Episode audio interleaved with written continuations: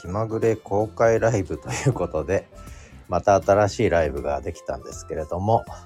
まあなんで気まぐれ公開ライブをしようかと思ったかというと、今まで土曜日の朝に公開ダラダライブ定例でやってきて、それから深掘りライブを金曜日に夜にやってきて、で、月に1回ね、第1金曜日の夜だけ、えー、フィードバックライブやってたんですが、これをちょっと今月やめたんですね、フィードバックライブ。本当は1月5日にフィードバックライブの予定だったんですけれども、これをやめまして、えー、で、なんでやめたかっていうと、理由は、あの、もうフィードバックライブいらないかなと思ったのと、で、深掘りライブをやろうと思ったんですが、ただその深掘りライブのネネタじゃないな、ちょっとこう、どうもその、まあ新年ですね、お正月ですよね。結局、2024年のお正月になって、えー、年が明けて、えー、しかも震災があって、日航機の炎上事故があったりとか、まあいろんなことがあって、まあ正月気分にさらにそういう気分が重なって、それでちょっとこう深掘りどころじゃないというか、あんまり深掘りに頭が切り替わらなかったっていうね、ことでやらなかったんですね。で、結局、フィードバックライブも深掘りライブもやってないと。えー、で、明日がもう金曜日なので、深掘りの日なんですよね。で、それまでにやっぱり一回やりたいなと。で、かといって、えー、緊急ライブってほどの緊急性のある話はないので、じゃあもうこれは気まぐれライブだと。まあどうでもいい話かもしれないんですが、まあいろいろ持ち札はね、あった方がいい。持ち駒は大いに越したことはないので、まあ気まぐれ公開ライブというのをちょっとやってみようかなということなんですね。で、えー、2024年年が明けました。で、年末ぐらいから少しこう頭に引っかかってることがいくつかあって、で、それをちょっといろいろ喋りながら、考えをね整理していこうかなと思ってて。でこれは結構リアルワールドの話で裁判ですね。ちょっと裁判ネタが目の前をチラチラするので。で私は法学部出身で法学部の大学院博士課程まで出てるんですが専門が政治学だったんであんまりね法律はあんまりちゃんと学んでないっていうか私の行った大学はとても自由な大学というかある意味無責任な大学で学生の実践を尊重するという理由でですね理屈で、えー、必修科目がゼロと卒論も書かなくていいというそういう大学だったので法学部だったんで。あのだからあんまり法律科目は勉強しなかったですね、えー、必修じゃない。とにかく必修科目は一個もなかった。で好きなことばっかり勉強してたっていうことなんですがでまあだから法学部出身とは言ってもあんまり法律は詳しくないということですがでそれで裁判の話ですね。裁判であのある人が裁判に影響が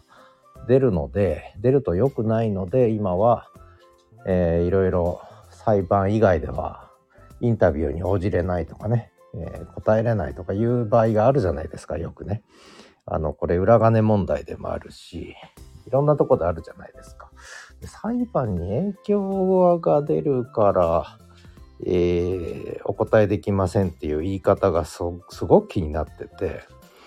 え、裁判に影響が出るから答えられないって言ったらもう日常生活支障出るし一切の公的な活動ができなくなっちゃうと思うんですがまあまあそんなこともないかそれに関することは言えないということでだからそれに関することを言わなきゃ別にねインタビューだろうが答えればいいと思うんだけどもどうもそれができない人たちがいると。でいろいろ考えたんですね。で裁判には当然2つ大きくあって民事事件と刑事事件があってね。刑事裁判の場合と民事裁判の場合、まあ、あと行政裁判ってありますがこれはちょっと置いといて刑事裁判がちょっと分かりやすいんだね。私もよく裁判見学とか学生連れて裁判所に行ったんですけども。で まあそれはいいとして。刑事裁判で例えば被告がいますよね。刑事裁判だったら検察が起訴して被告がいると容疑者被告ね。で被告の人はまあこれ大体えー、っとなんだ刑務所に入ってる場合というか刑務所じゃないんだね。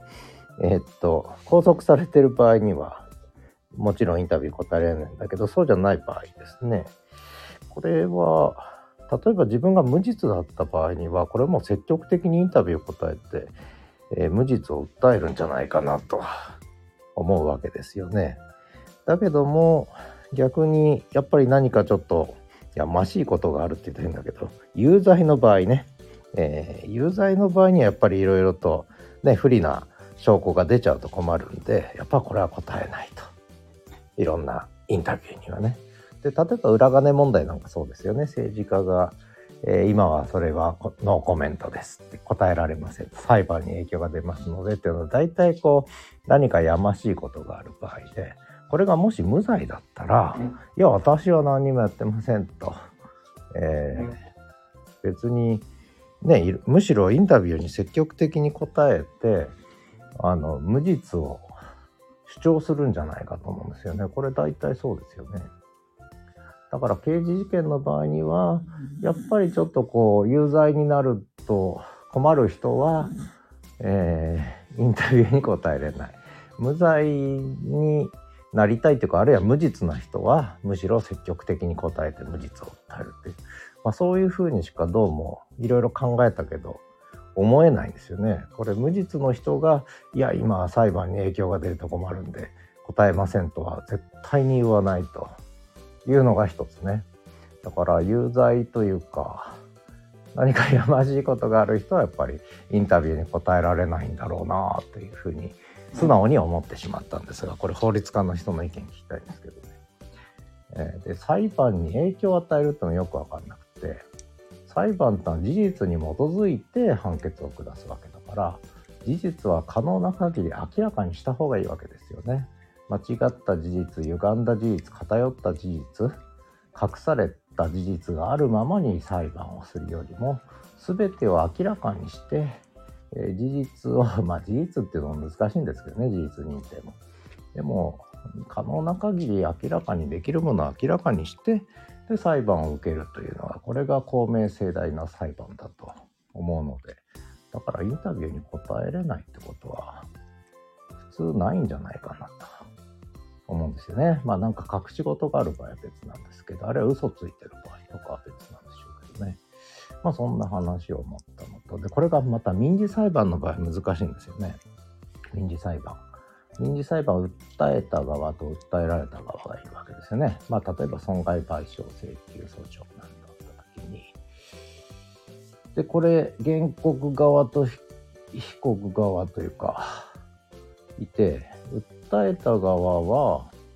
やっぱり可能な限りアピールしますよね。インタビューでも何でも答えてこういうことがあったから訴えてこういう事実があったんだと言ってやっぱり訴えた側は基本インタビュー答えると思うんですよね。裁判に影響が出るからお答えできかねますなんて絶対言わないはずですよね。でむしろやっぱり訴えられた側ですよね。訴えられた側はあの裁判に影響が出るのでちょっとお答えできませんって言うんだろうね。でもこれも、いや、訴えられたのはもう事実無根でね、こうなんだということであれば、むしろインタビュー答えて、いや、自分は訴えられたけど、その訴えには正当性がないと、こうなんだって、むしろ事実を主張すると思うんだよね。だけど、それができないでインタビュー答えられない人ってなんかあんのかなと。隠してんのか、なんでしょうね。なんかあるんじゃないか。だから結局刑事裁判だと有罪の人民事裁判だと訴えられてやっぱり不利になるようなことを言ってはまずいという気持ちが働いた時だけ裁判外法廷外では答えられませんって言うんじゃないかなと。無実の人を訴えた側はそういうことはないだろうと。あるいは訴えられた人でも自分は無実だと。あるいは民事裁判でも訴えられた側では俺はそんなね向こうが訴えてる方がおかしいんだって言うはずだと思うんだよね。公開の場で公の場でどんどんね。でむしろ裁判に影響を与えなきゃいけないんじゃないかと思うんですけどね。これどうなんでしょうね。裁判に影響を与えるから。インタビューお答えできません。インタビューには答えられません。これがずっと気になってですね。あの裏金問題もそうだし、えー、まああれは刑事事件ですよね。ある意味ね。うん、民事事件でもちょっとそんなことを目にしたり耳にしたり耳にはしてないか。目にしたりするとなんかこれおかしいなとねえ思ったんですけど皆さんどう思うんでしょうか、えー、気まぐれライブです、えー、気まぐれ公開ライブこんな話してると「お前本当に法学部出身かよ」とかあ思われちゃうかもしれませんがわかんないこれは。でネットで調べてもこの裁判に影響を与える云々ってあんまり出てこないんだよね。うん、でもまあいろいろ考えた結果年末年始ねくだらんことを考えてますが考えた結果そうとしか思えないやましいことがある人はインタビューに答えれないっていうのは私の結論なんですね。これどうなんでしょうね。これが一つだね。今日ちょっとしゃべりたかったこと。あとは気まぐれライブでは年末年始そうですね。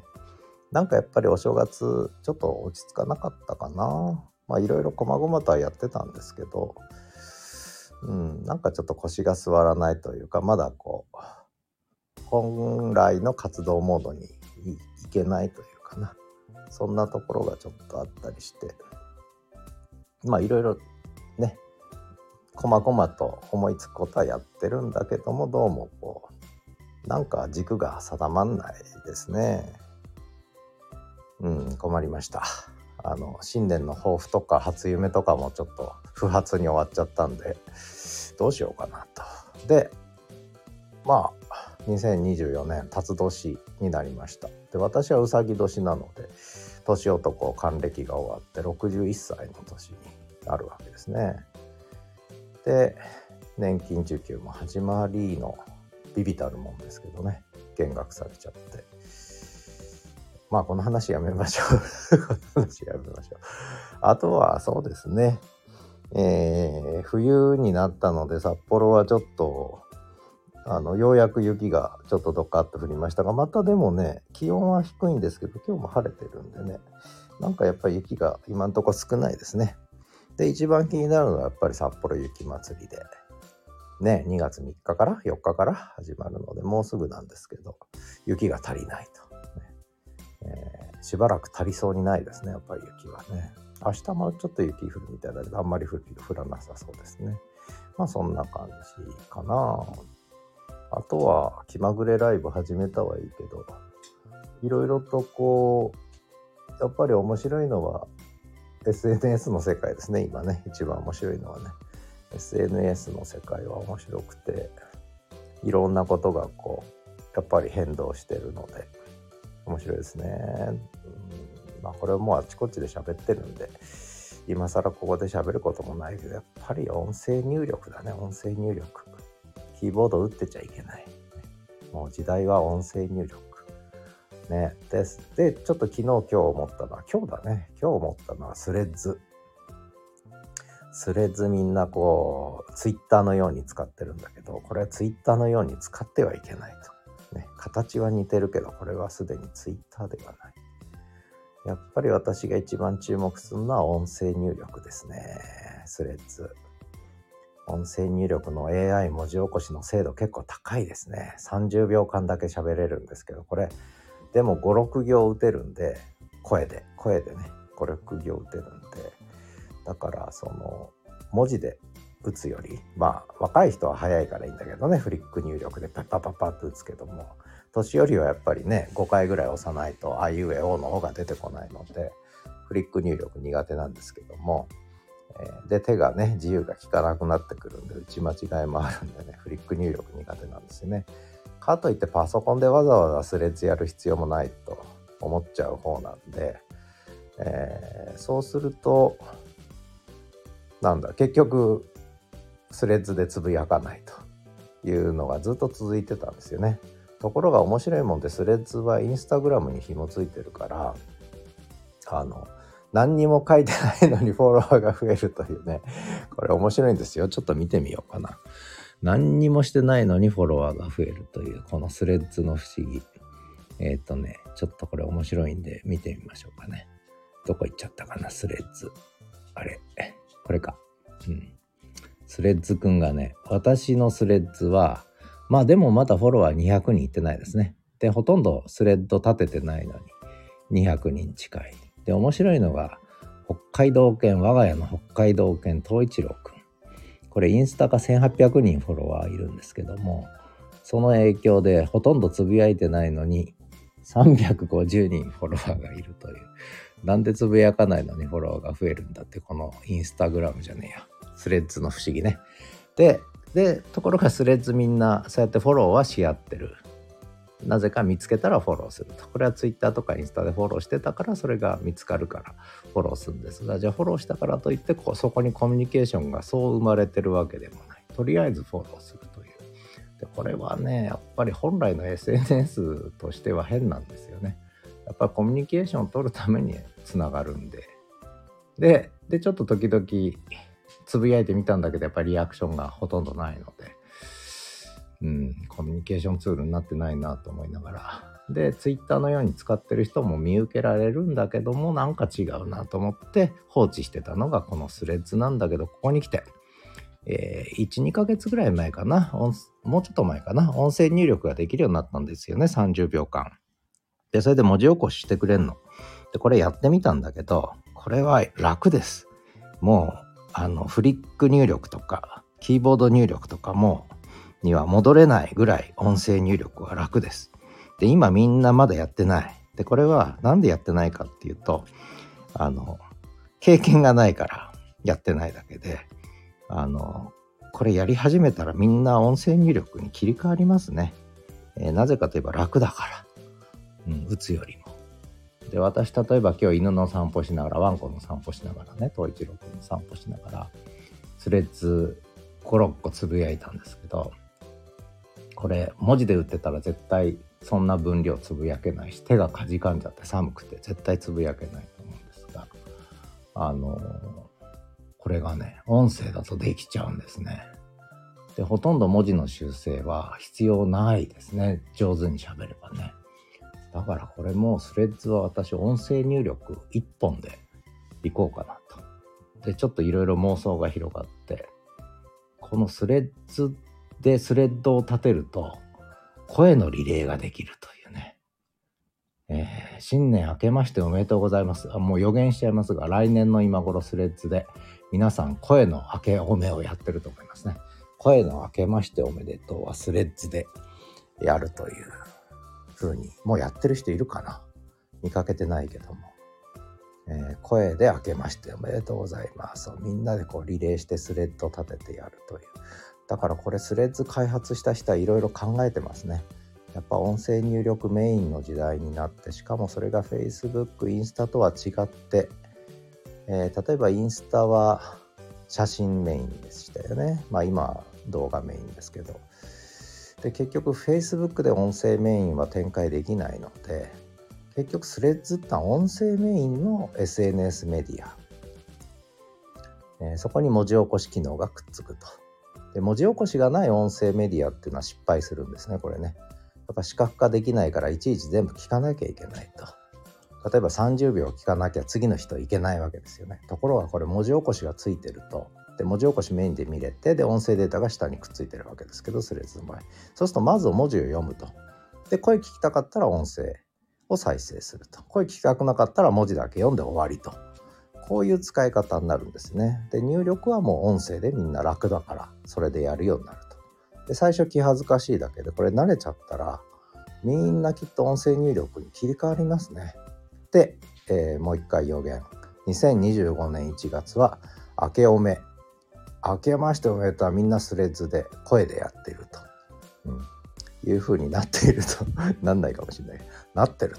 と予言しておきたいと思います。ということで、よくわからない気まぐれライブですけれども、えー、公開しちゃおう、